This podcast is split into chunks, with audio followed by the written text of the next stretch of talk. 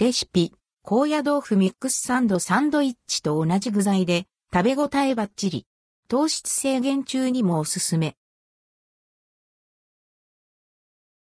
パンの代わりに高野豆腐を使って糖質カット。簡単レシピ、高野豆腐ミックスサンドをご紹介します。具材の準備は普段のサンドイッチ作りと変わりません。高野豆腐ミックスサンドレシピ。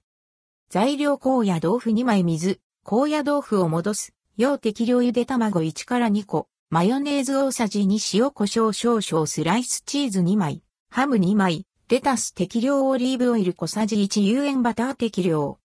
高野豆腐は大きめのものだと具材を挟みやすくておすすめです。作り方高野豆腐を水に浸し戻したら、水気をしっかりと絞り、半分の厚さに切ります。ハムとチーズを2等分に切り、レタスはざく切りにします。ボウルにゆで卵を入れ、フォークで潰し、マヨネーズを加えます。さらに塩胡椒を加えて味を整えます。フライパンにオリーブオイルとバターを入れて弱火で熱し、バターが溶けたら高野豆腐の両面をこんがりと焼きます。粗熱が取れたら高野豆腐に具材を挟んで完成。未食食パンに比べるとやはり若干のパサパサ感はありますが、たっぷり具材をサンドすればあまり気になりません。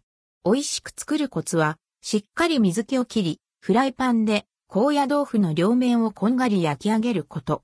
糖質制限中でサンドイッチが恋しくなっても、これなら罪悪感なく楽しめる。覚えておいて損はない、高野豆腐ミックスサンドのレシピ。ぜひお試しあれ。